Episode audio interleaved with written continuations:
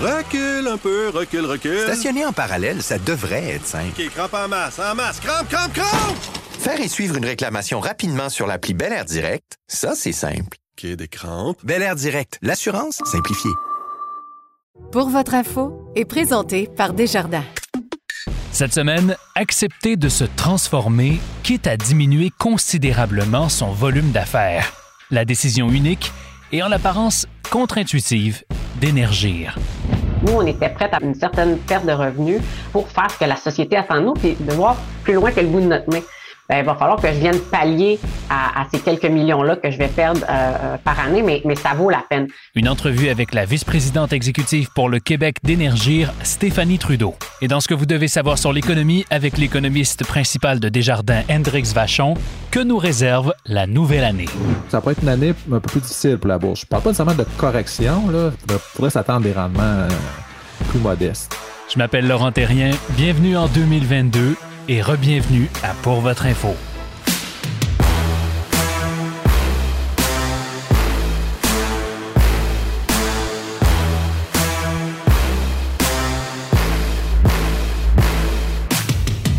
Bonjour à tous, c'est notre premier épisode de l'année. Rebienvenue à ceux qui nous suivent depuis maintenant 2020 et bonjour à ceux qui nous découvrent. Cette semaine, j'avais envie de vous parler d'une transformation importante et qui est pourtant passée presque inaperçue depuis un peu plus d'un an, pandémie oblige évidemment, c'est celle du distributeur gazier québécois Énergir, anciennement Gaz Métro. Énergir distribuait il y a encore quelques années presque exclusivement du gaz naturel d'origine fossile, contribuant donc à l'augmentation des GES et indirectement au réchauffement de la planète. Mais l'entreprise a choisi d'opérer un virage majeur vers la décarbonation de ses activités, une transformation qui passe par toutes sortes de décisions en l'apparence un peu contre-intuitives pour une entreprise dont l'objectif reste quand même de générer de la valeur pour ses actionnaires. Vous pensez à quoi? Ben, des trucs comme aider ses clients à moins consommer de son propre produit ou encore accepter de perdre des clients au profit de l'électricité. Comment expliquer cette transformation-là? Comment est-ce qu'elle s'opère au quotidien? J'en ai parlé avec Stéphanie Trudeau, la vice-présidente exécutive pour le Québec d'Énergir. En toute transparence, vous devez aussi savoir que j'ai moi-même travaillé chez Énergir entre 2019 et 2020. Bonjour Stéphanie, bienvenue pour votre info. Bonjour Laurent, merci. Stéphanie, tu es notre première invitée de l'année, alors je vais me permettre de te souhaiter une très, très joyeuse année pour commencer. Même chose de mon côté, on se souhaite euh, de la santé et euh, une relance verte et euh, la santé. Stéphanie, on va faire le tour aujourd'hui de ce qu'est devenu et ce que ça prête à devenir Énergir. Parce que la manière que je regarde ça, puis dis-moi si je me trompe, c'est comme si, manifestement, vous n'êtes plus l'entreprise que vous étiez il y a 5-10 ans puis vous ne serez plus nécessairement la même entreprise dans 5 à 10 ans. Qu'est-ce qui motive ces changements-là? Bien, tu as raison, hein, Énergir au nord de 60 ans, ce qui est quand même jeune pour une compagnie énergétique. nous, on trouve qu'on a une longue histoire. Mais tu sais, au début, on avait un tout petit réseau. On, écoute, on distribuait euh, du gaz issu euh, du charbon. Euh, puis après ça, ben, du gaz euh, fossile canadien, ensuite international, euh, et puis maintenant du gaz naturel renouvelable. Donc, juste même sur le plan strictement de la distribution gazière, notre réseau s'est largement étendu. Aujourd'hui, on a à peu près 210, 215 000 clients, on dessert plus de 300 communautés. Donc, juste comme distributeur gazier, on a évolué à travers le temps, mais c'est pas pour nous péter les, les bretelles, Laurent, mais c'est une des choses que je pense qu'on a le droit un petit peu d'être fier, c'est qu'on a, on a été précurseur, puis on n'a pas commencé ça il y a cinq ans. Tu sais. Si je retourne en arrière, je pense que c'est dès 2001, je pense qu'on a commencé à se, à se distinguer des autres euh, en mettant en place des programmes d'efficacité énergétique. Aujourd'hui, c'est le mot euh, à la mode, l'efficacité énergétique, économie d'énergie, tout ça. Mm-hmm. Mais on était le premier distributeur euh, d'énergie au Québec à avoir des programmes, le premier distributeur gazier au Canada. Les gens nous disaient, vous êtes un petit peu fou, là. C'est quoi, c'est quoi votre problème? Vous aidez les gens à consommer moins de ce que vous leur vendez. Donc, on, on a déjà été précurseurs. Donc, oui, tu as raison que ça Mais je pense qu'on a, on a été en mouvement depuis longtemps. Tu sais, il y a 15 ans, on était effectivement tout gaz. Après ça, on a fait des acquisitions du côté électrique en, distribution électrique. Après ça, on a acheté des actifs de production. On est devenu un producteur euh, euh, éolien important ici au Canada, au Québec plus précisément. Donc, ce qui fait qu'aujourd'hui, euh, on est rendu avec des actifs à peu près 50-50 gaz, électricité. Ça, c'est une chose que les gens savent pas. Puis à cause de notre rôle de distributeur électrique au Vermont, on a maintenant plus comme groupe, on a plus de clients électriques que de clients euh, gaziers. Mais on veut pas s'arrêter là parce qu'on veut décarboner euh, nos, euh, nos, entreprises. Même côté euh, électrique, on a aussi un, un, plan pour viser une carboneutralité en, en 2050. Donc, on est, on est en mouvement, mais tu as raison, ça s'est accéléré. Puis, une des grandes différences, puis on pourra en parler plus amplement si ça t'intéresse, c'est, tu m'excuseras l'anglicisme, mais c'est que dernièrement, on, on, a mis en place une vision qu'on appelle la vision 2030-2050. Et là, un distributeur, normalement, ça cherche à distribuer de plus en plus de volume, avoir de plus en plus de clients. Puis nous, on, y va avec une approche de value over volume. Et ça, c'est un gros changement de paradigme pour un distributeur, de se concentrer sur la valeur de son produit plutôt que ses volumes. Ça, ça change la donne beaucoup. Euh, donc, Vision 2030-2050, qu'est-ce que ça veut dire concrètement pour Énergir? Puis en quoi est-ce que le de 2022 ne sera plus celui de 2030 ou de 2040? Donne-nous des exemples concrets. Euh, la vision 2030, 2050, on a fait ça simple. Hein. Des fois, euh, on a déjà eu, nous autres, des planifs avec 500 euh, pages, des, des dizaines et dizaines d'orientations. Là, il y en a quatre c'est assez simple. Euh, accroître nos efforts en efficacité énergétique parce qu'il reste que euh, l'énergie euh, qui, qui, est la mieux, c'est celle qu'on décide de ne pas consommer, peu importe que ce soit fossile ou renouvelable. Donc, d'ici 2030, on veut redoubler d'ardeur. Ça a encore été confirmé cette semaine par une étude. On est la province où on fait le plus d'économies de gaz naturel. ça fait au moins trois ans de suite qu'on est les champions. donc, on est quasiment champion nord-américain d'ailleurs, mais c'est pas assez. On s'arrête pas là. On veut donner un, un petit tour de, de, de roue dans notre vision pour avoir un million de tonnes de réduction de GS supplémentaires avec nos programmes d'efficacité énergétique. Donc, un, efficacité énergétique. Deux, tu tomberas pas en bas de ta chaise. Accélérer la distribution du gaz naturel renouvelable, euh, que tu vas m'entendre appeler le GNR pour faire ça plus court, euh, qui est dans le fond, hein, qui est créé à partir de matière organique, puis ça devient du gaz complètement interchangeable dans notre réseau. on ne voit pas la différence dans la molécule. Euh, donc, vraiment un bel exemple d'économie circulaire. On vise à distribuer au moins 10% de gaz naturel euh, dans notre réseau à l'horizon 2030. Certains qui nous écoutent ont peut-être dit ah, 10 c'est pas, euh, c'est pas énorme. C'est énorme. En termes de, de, GES, des fois, les gens, ça les éclaire peut-être un peu plus. C'est un million de tonnes de GES de moins. Donc, vous imaginez combien ça fait de centaines de milliers de voitures mhm. équivalentes de moins. Donc, c'est majeur. Donc, un million de, de réduction avec l'efficacité énergétique, 1,1 million environ avec le GNR. Puis, le, le, troisième élément dont je suis euh, fort fier. Euh, c'est euh, et on a cherché le Laurent là, euh, je sais pas si toi tu as trouvé autre chose, mais on n'a pas trouvé d'autres exemples comme ça que deux distributeurs d'énergie majeurs s'allient pour développer une offre biénergie, donc dans ce cas-ci, électricité, gaz. On, a vraiment regardé, là, puis on n'a pas trouvé ça ailleurs. Donc, je, je, pense que c'est une première ce qu'on fait avec Hydro-Québec. On pourra en parler plus amplement, mais dans le fond, c'est on est et, ça aussi, les gens nous regardaient euh, quand on a commencé à en parler il y a deux ans en disant vraiment, vous allez faire ça, c'est de dire, ben moi, ma clientèle résidentielle, puis commerciale, puis institutionnelle, quand leurs équipements à gaz vont être en fin de vie, au lieu de faire comme on a toujours fait, de juste leur, offrir ben, des subventions pour avoir un équipement plus efficace, tout ça, mais à rester 100% gaz, on nous-mêmes, on propose aux clients et à Hydro-Québec, regarde, mon client, là, il sera plus tout gaz. Il va, il va en fait, au contraire, il va essentiellement consommer de l'électricité. Mais quand il va faire très, très froid, qu'on va être dans la pointe, où ça coûte une fortune à Hydro-Québec à, approvisionner là, pour quelques jours par année où il fait moins 12, moins 15, moins 20, ben nous, on va, on va prendre la pointe au, gaz naturel. Donc, je, on volontarise une passation de la majorité de nos volumes dans ce segment-là à l'électricité. Et puis, on garde la pointe, donc un 25-30% à gaz qu'on va verdir éventuellement au GNR. Donc, ça, c'est vraiment quelque chose qui est, qui est unique. On a déposé un dossier à la Régie de l'énergie conjoint. Ça aussi, c'est unique. Donc, ça, c'est le troisième, la complémentarité euh, euh, électricité-gaz dans la chauffe des bâtiments. Puis, le quatrième, ben, c'est de se diversifier dans des nouveaux vecteurs de croissance. Qu'est-ce que ça veut dire? Ben, euh, ça peut être euh, d'offrir des services euh, d'expertise énergétique euh, chez nos clients. Ça peut aussi dire de miser sur l'innovation, par exemple, dans la filière de l'hydrogène vert. On a soumis à la régie cet été deux projets. Ils ont rendu leur décision il y a deux mois, le 24 novembre.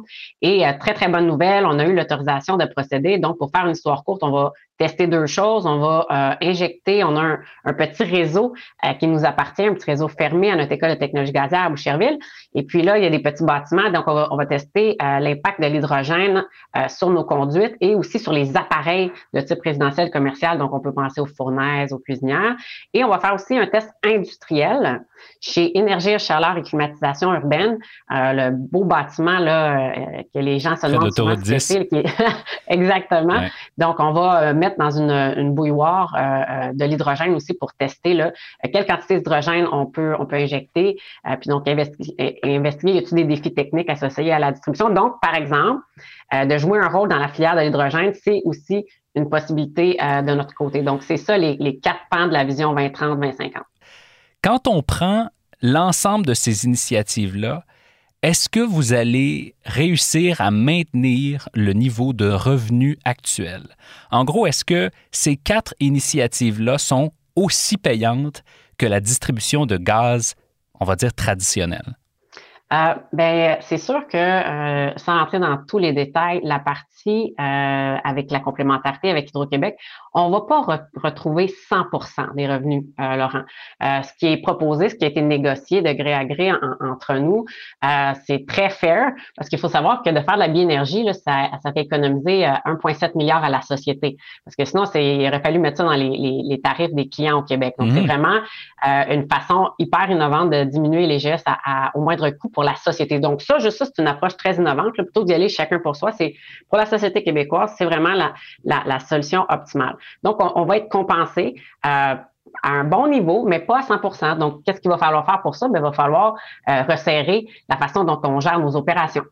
Euh, et donc, ça, pour les distributeurs, c'est pas toujours quelque chose d'intuitif parce que normalement, ben, tu augmentes tes, coûts à l'inflation ou ben légèrement au l'inflation. Là, chez nous, il va falloir qu'on se réinvente, qu'on se dise, ben, il va falloir que je vienne pallier à, ces quelques millions-là que je vais perdre euh, euh, par année, mais, mais ça vaut la peine. Nous, on était prêts à volontariser une, certaine perte de revenus euh, pour faire ce que la société attend de nous, puis de, de, de, de voir plus loin que le bout de notre nez. Nous, on est vraiment des gens qui se projettent, qui répondent aux besoins d'aujourd'hui, mais qui pensent aux besoins futurs, puis s'assurer que notre modèle d'affaires va être résilient, puis qu'il a un genre de win-win autant pour nos clients, pour la société que pour nos actionnaires, parce que bien sûr, nos actionnaires sont quand même importants. Donc, on pense qu'on on va réussir à maintenir euh, sur le long terme euh, nos revenus, mais il va falloir qu'on fasse plus attention à la façon dont on gère euh, nos dépenses, par contre. Mais c'est, pour moi, ça, c'est le, nerf de la guerre, puis c'est ce qui différencie Énergie des autres entreprises aussi, c'est cette volonté-là claire et communiquée de dire, ça se peut qu'on soit plus petit au fil du temps, puis savez-vous quoi, c'est bien correct. Il y a quelque chose d'un peu contre-intuitif là-dedans, non? Ben moi, je trouve pas. J'y crois vraiment, vraiment. Puis comme euh, tu l'as dit d'entrée de jeu, on se connaît.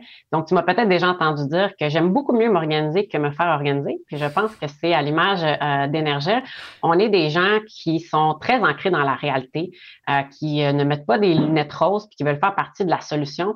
Donc, moi, je cherche à faire mieux pour la société. Nos employés embarquent, on les a sondés. oui, il y a des choses qui les inquiètent. Faire les choses différemment quand on a un métier plus traditionnel, puis qu'on fait ça depuis années. Nous, on a des emplois qui sont chez nous depuis 25, 26, 30 ans. Donc, mais ils embarquent parce qu'ils se disent, c'est la bonne chose à faire. Puis moi, ce que je veux, c'est à distribuer moins de volume, mais c'est pas nécessairement de couper des emplois. Bien au contraire, je veux garder des emplois bien rémunérés. Au Québec, de façon directe, là, on a à peu près 1600, 1700 emplois, puis de façon indirecte, encore beaucoup plus de milliers d'emplois liés aux activités d'énergie. Donc, nous, on, veut être périn, mais ça ne veut pas dire qu'il faut distribuer nécessairement plus de volume puis être, plus gros. Euh, on va ajuster les tarifs en conséquence, mais moi, je pense qu'on peut distribuer moins de gaz, se diversifier, être tout aussi pertinent. Donc, nous, là, être ancré dans le statu quo, ça ne nous ressemble pas. Mhm. On est tout le temps euh, en, en, action.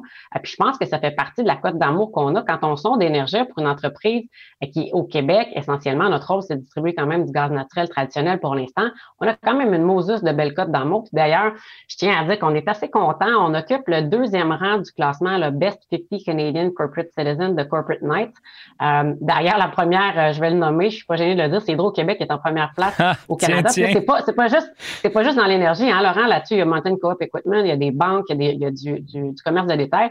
Et Colin Debin, c'est un distributeur électrique au Québec euh, qui a juste 215 000 clients, euh, qui n'est pas dans le, commerce de détail, et, on occupe le deuxième classe, le deuxième au classement. Euh, c'est quand même pas rien. Puis je pense mm. que c'est un petit peu à l'image de tout ça. On s'investit dans les communautés, on écoute les parties prenantes, on walk the talk. sais, avant de changer de nom et de devenir Énergir, euh, ça faisait pas deux ans qu'on s'était diversifié. On était déjà rendu à 50-50 dans nos actifs gaz hors gaz. Donc, ça, on est des gens qui sont en mouvement. Puis je pense que ça, ça aide à, garder une, euh, une cote d'amour et un respect de nos parties prenantes. Il y en a qui nous critiquent, mais souvent, ils nous disent on doit vous reconnaître que euh, vous êtes en mouvement, que vous êtes précurseur. Ça, ben, ça, ça nous motive. On veut demeurer en avant de la parade. Je vais me faire l'avocat du diable si tu veux une petite seconde. Euh, tant qu'à faire cette, euh, cette transition-là, puis tant qu'à aller de l'avant vers un modèle complètement différent, pourquoi continuer à distribuer du gaz fossile alors? Ben parce qu'il n'y a pas assez de gaz vert encore. Donc, ça, c'est le numéro un. Tu sais, si tu nous disais, est-ce que vous repartiriez un réseau à zéro aussi, c'est autre chose. Mais je pense que ça aussi, il faut faire preuve de pragmatisme. On a 11 000 kilomètres de réseau qui a été largement, au fil des ans, subventionné par des municipalités, par des gouvernements, par les clients qui ont payé pour. Il faut faire quelque chose avec. Réseau-là, ben, il est neuf. Donc, moi, la façon dont moi et mes collègues, on le voit, Laurent, c'est aujourd'hui, c'est du gaz fossile, mais demain, ça va être un réseau souterrain d'énergie. Est-ce que ça va être euh, des sections seront totalement dédiées à l'hydrogène? Est-ce que ça va être un mélange hydrogène, GNR?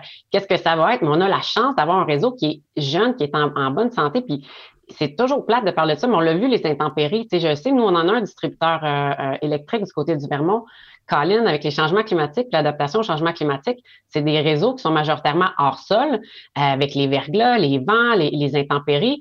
Euh, c'est bon d'avoir plus qu'un type d'énergie. c'est vraiment quelque chose sur la sécurité énergétique d'une nation, de pouvoir compter sur un bouquet d'énergie. C'est très, très, très important de ne pas mettre toutes ses œufs dans le même panier. On a un réseau qui est neuf, donc utilisons-le intelligemment, puis transformons ce qu'on met dedans. Tu es une représentante du milieu des affaires. Euh, tu es impliquée dans ta communauté. Euh, tu es impliquée dans plusieurs cercles d'affaires aussi, Stéphanie. Euh, l'année commence. Je te laisse ouvrir l'année. Qu'est-ce que tu souhaites à la communauté d'affaires québécoise, montréalaise pour l'année à venir? Ben, je lui souhaite une relance économique forte. On en a besoin, qui soit verte, qui soit juste. Ça, on, l'oublie, hein. il faut que ça soit juste. Il faut laisser personne euh, derrière quand on, fait une relance économique ou une transition importante comme on, veut faire. Donc, je nous souhaite de la santé, puis je nous souhaite aussi euh, des centres-villes qui sont vivants, des commerçants euh, qui auront des, des gens qui viennent les visiter.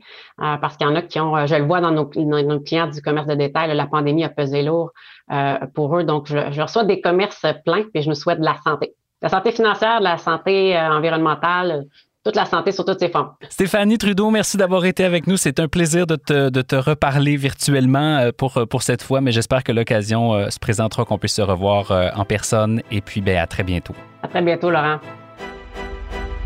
Ce que vous devez savoir sur l'économie. Voici Hendrix Vachon. C'est le retour de ce que vous devez savoir sur l'économie après quelques semaines de congé. Bonjour Hendrix, re-bienvenue parmi nous. Bonjour. J'ai fait euh, en toute fin de saison, euh, la dernière saison, euh, au mois de décembre, avec Francis, un tour d'horizon de ce à quoi on pouvait s'attendre pour 2022, mais au rythme auquel vont les choses et au rythme auquel euh, la planète économique bouge, euh, je pense que c'est déjà bon qu'on revienne un peu sur les éléments à surveiller en début de 2022. On ne pourra pas faire le tour de, l'ensemble de ces prévisions-là, mais est-ce que tu peux nous dire ce qu'il y a sur ton radar pour euh, les premiers mois de 2022 sur le plan économique? Ben, c'est ça, avec ce qu'on a eu comme surprise dans le temps des fêtes, là, avec le variant Omicron, l'évolution de la pandémie est revenue très, très gros sur le radar. Du moins pour le, je dirais, le premier trimestre, c'est sûr, ça vient affecter nos, prévisions. Là, par rapport à ce qu'on avait fait comme prévision en décembre, c'est certain qu'on est déjà en train de réfléchir à, ajuster ça vers le bas. Par contre, on devrait avoir normalement un rebond ensuite au printemps. Euh, sur l'année au complet, ça fera que l'impact sera peut-être quand même assez limité, mais il reste que la, ça, change quand même un peu le, pattern général qu'on avait euh, escompté euh, initialement. Mm-hmm. Donc, encore une fois, la pandémie vient, vient brouiller les cartes. Puis il y a aussi l'inflation qui demeure toujours un grand enjeu. Euh, puis en plus, c'est d'autant plus que c'est quand même lié à l'évolution de la pandémie. bon, il y a plusieurs causes à l'inflation. Je pense qu'on moi ou mes collègues, on en a déjà parlé à cette tribune-là. Mais une de ces causes, c'est important de rappeler, c'est que c'est lié au fait que euh, les entreprises, euh, en raison de différentes contraintes, de différentes fermetures, puis pas juste au Québec là, ou ailleurs au Canada, mais partout dans le monde, euh, les entreprises subissent différentes contraintes, puis ce qui fait qu'ils peuvent moins produire ou ça coûte plus cher produire. Mhm. Euh, puis là, présentement, on peut juste penser à l'absentéisme que bondit partout sur la planète. Euh, c'est sûr que là, ça devient difficile de produire autant avec moins de monde. Donc, il y a- il y a- on peut penser que ça va augmenter, et encore une fois, les pressions inflationnistes ou les faire persister un peu plus longtemps que ce qu'on pensait. Donc, l'inflation aussi devient. Il était déjà important, là, mais ça ne s'est pas atténué euh, avec euh, le variant Omicron. Bon, d'accord. Donc, tu nous parles d'évolution de, la pandémie, d'inflation. Euh, ce qu'on remarque aussi dans les premiers jours de l'année, c'est que la volatilité sur les marchés financiers est, est pas mal plus importante que l'an passé. Est-ce que les investisseurs s'inquiètent de l'inflation, s'inquiètent de la pandémie? En gros, est-ce qu'on doit s'attendre à une année un peu plus tumultueuse sur les marchés financiers? Ben, oui, effectivement, tu fais bien de souligner, c'est vrai, c'est des préoccupations qu'on voit sur- les marchés présentement. Euh, L'évolution de la pandémie et l'inflation. Euh, la pandémie, ça peut avoir des inquiétudes au niveau de la demande à court terme, parce que les ventes des entreprises ont été aussi fortes. Euh, mais aussi l'inflation qui, qui, elle, c'est plus des craintes par rapport à l'évolution des taux d'intérêt. Donc, si les taux d'intérêt doivent être relevés davantage, c'est la grande question. Les banques centrales n'ont pas le choix de prendre le taureau par les cornes, puis euh, pas juste y aller peut-être 2-3 hausses, mais il y en a même qui en anticipent 5, 6 là, euh, hausses de 25 points de base. Donc, euh, il y a quand même une bonne. euh, les, investisseurs se permettent de, spéculer davantage sur, ces scénarios-là. Donc, on voit les taux obligataires qui ont augmenté beaucoup depuis le début de l'année. Puis parallèlement, les taux obligataires qui sont plus hauts, ben, c'est généralement n- négatif pour les bourses. Euh, La bourse est moins attrayante quand sur le marché obligataire, on a des rendements plus élevés. Mhm. Puis aussi, ce qui est bien des entreprises qui sont quand même très endettées. Hein, ils ne font pas juste mettre des actions, ils mettent aussi de la dette. Mais là, si on parle de hausse de taux d'intérêt, ben, on parle de hausse de coûts pour ces entreprises-là, possiblement de moins grande rentabilité pour ces entreprises-là. Donc, il y a des inquiétudes pour certaines entreprises, plus particulièrement celles qui sont euh, plus endettées. Donc, ça peut être une année un peu plus difficile pour la bourse. Je ne parle pas nécessairement de correction. Là. On n'est peut-être pas le moment de- de- d'inquiéter tout le monde par rapport à ça, mais il faudrait, faudrait s'attendre des rendements, euh, des gains plus, plus modestes euh, après deux, deux excellentes années. là. On en a déjà, c'est comme ça dans notre assiette, n'est-ce pas, pour le moment, sans, sans se taper une, une correction boursière. comme on dit. Voilà. Hendrix, merci d'avoir lancé l'année avec nous euh, aujourd'hui. Parfait. Ben, je vous remercie.